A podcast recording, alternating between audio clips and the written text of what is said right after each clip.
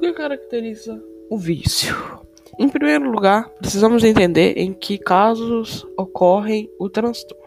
De acordo com a OMS, uma pessoa é considerada viciada em games após apresentar falta de controle sobre o jogo, seja frequência, seja intensidade, seja duração, etc.